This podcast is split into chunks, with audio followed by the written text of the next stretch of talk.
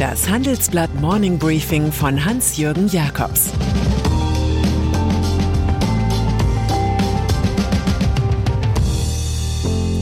Guten Morgen allerseits. Heute ist Donnerstag, der 1. September, und das sind unsere Themen. Love, Peace and Harmony in Meseberg. VW-Konzernchef Blume startet mit der Kreissäge. Das Pflegeheim wird zum Pflegefall. Nach einer kurzen Unterbrechung geht es gleich weiter. Bleiben Sie dran.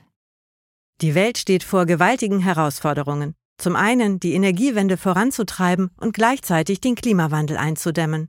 Und auch der Energieträger Wasserstoff gewinnt weltweit immer mehr an Bedeutung. Doch wie geht es weiter? Erfahren Sie mehr auf dem Handelsblatt Wasserstoffgipfel 2024 am 12. und 13. Juni in Essen. Infos unter handelsblatt-wasserstoffgipfel.de. Mit dem Vorteilscode Wasserstoff 2024 erhalten Sie einen Rabatt von 15% auf die Tickets. Ampelkoalition. War da etwas? Gasumlagenpfusch, Klagen über Gratismentalität, Schuldenstreit, schöne Worte, böse Worte? Nein, wir haben in diesem Hitzesommer einfach nur schlecht geträumt. Olaf Scholz, Robert Habeck und Christian Lindner, die glorreichen drei von der Ampelkoalition, schritten nach ihrer Klausur zur Pressekonferenz, auf der sie von schönster Eintracht kündeten. Die Regierung arbeite sehr gut zusammen, wie man hier in Meseberg sinnlich erfahren konnte, warb Scholz.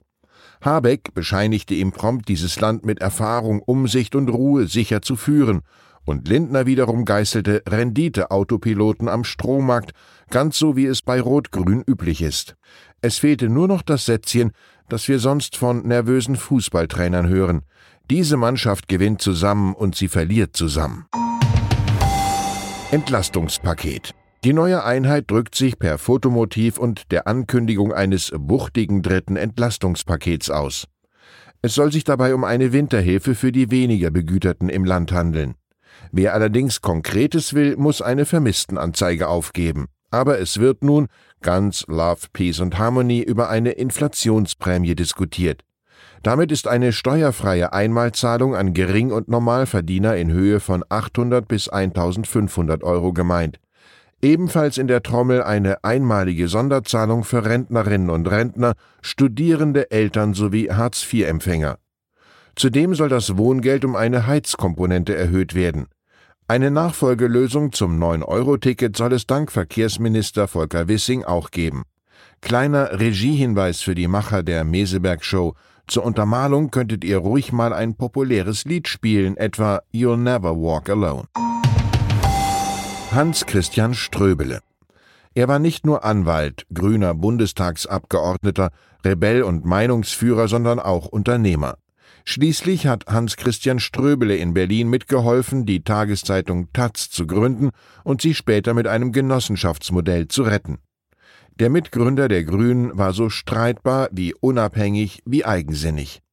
Das zeigte sich schon in den 1970er Jahren, als er RAF-Terroristen verteidigte. Später firmierte er als König von Kreuzberg weil es der Fundi in einer von Reados gesteuerten Partei viermal hintereinander schaffte, direkt in den Bundestag gewählt zu werden.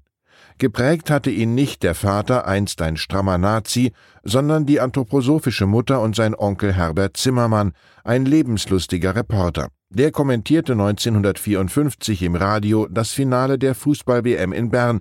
Aus dem Hintergrund müsste Rahn schießen. Am Montag ist Ströbele, der Unbeugsame, im Alter von 83 Jahren in Berlin gestorben. VW. Am heutigen Donnerstag beginnt eine neue Ära bei Volkswagen. Herbert Dies und sein Management bei Rumpelstilzchen sind Geschichte. Sein Nachfolger macht gleich zur Ouvertüre klar, wer hier Boss ist und die Kreissäge ansetzen darf, getreu dem Motto, das am Anfang das Machtwort war, reduziert Blume den Zentralvorstand von zwölf auf zehn Personen. Hildegard Wortmann für den Vertrieb und Murat Axel für den Einkauf verlassen nach nur kurzer Zeit das Gremium.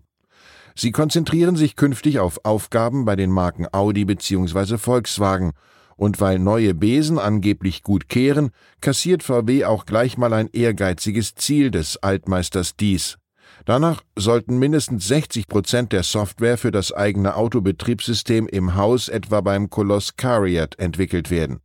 Nun hilft neben Bosch auch Continental bei der kniffligen Aufgabe, es rasch Tesla, Amazon, Apple und all den anderen Pionieren der Neuzeit nachzutun. Emissionen. Erstaunliches liefert der Wolfsburger Konzern in einem laufenden Gerichtsverfahren gegen einen Biobauern in Detmold. Dieser verklagt VW mit Hilfe von Greenpeace, weil Verbrenner Dürren und Hitzewellen verstärken und somit sein Eigentum schädigen würden.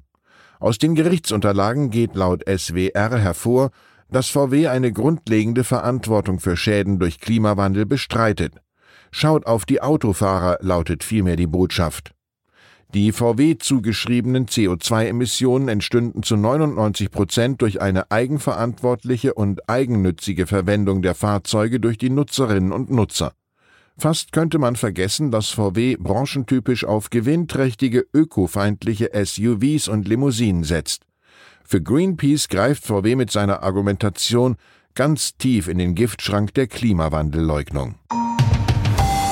Pflegekosten. Wer sich um Nahestehende in Pflegeheimen kümmert, wird bald mit einer Kostenlawine konfrontiert. Das liegt an einem noch von der alten Großen Koalition knapp vor der Bundestagswahl 2021 eiligst zusammengeschusterten Gesetz. Danach ist Pflegekräften vom heutigen Donnerstag an Tariflohn oder ein ortsübliches Entgelt zu zahlen. Das löbliche Vorhaben krankt daran, dass die Pflegeheime mit Pflegekassen und Sozialämtern die Kostenübernahme noch nicht final ausgehandelt haben. Die Regelung kann bedeuten, dass künftig monatlich statt 2200 rund 3200 Euro Eigenbeteiligung fällig werden. Union und SPD hatten bei der Förderung höherer Pflegelöhne offenbar vergessen, sich um die Finanzierung zu kümmern. ARD und dann ist da noch die ARD Arbeitsgemeinschaft von neun Einzelanstalten, die einfach nicht zur Ruhe kommt. Die Finanzaffäre von Rundfunk Berlin Brandenburg, der noch immer keine neue Führungsspitze hat, scheint nur der Anfang gewesen zu sein. Im Landesfunkhaus Schleswig-Holstein des Norddeutschen Rundfunks geben jetzt Chefredakteur Norbert Lorenzen und Politikchefin Julia Stein ihre Ämter auf. Natürlich alles unter Hinweisen auf die Unschuldsvermutung. Es geht um angebliche Rücksichten gegenüber der Kieler Landespolitik.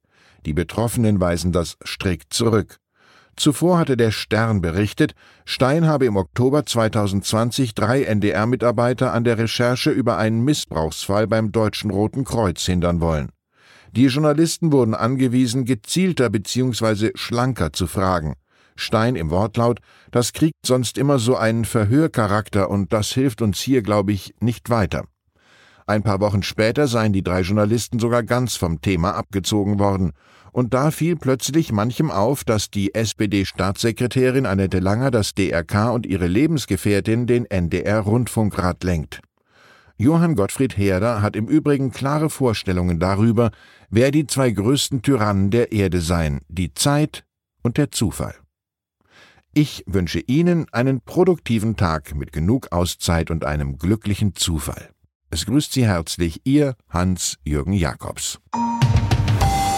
Zur aktuellen Lage in der Ukraine. Die EU erschwert Russen die Einreise. Zwar wird es vorerst kein weitreichendes Einreiseverbot geben, dafür aber zusätzliche Hürden. Dieser Beschluss der EU dürfte viele Russen treffen. Vorbildlich hatte sich Polen aus der Energieabhängigkeit von Russland befreit, so schien es jedenfalls. Doch nun stellt sich heraus, die Strategie des Landes ist gescheitert. Polen steht im Winter ohne Gas da. Muss Deutschland einspringen? Weitere Nachrichten finden Sie fortlaufend auf handelsblatt.com/Ukraine.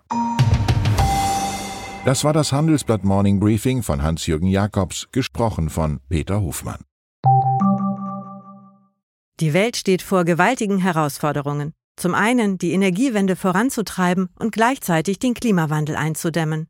Und auch der Energieträger Wasserstoff gewinnt weltweit immer mehr an Bedeutung. Doch wie geht es weiter? Erfahren Sie mehr auf dem Handelsblatt Wasserstoffgipfel 2024 am 12. und 13. Juni in Essen. Infos unter handelsblatt-wasserstoffgipfel.de.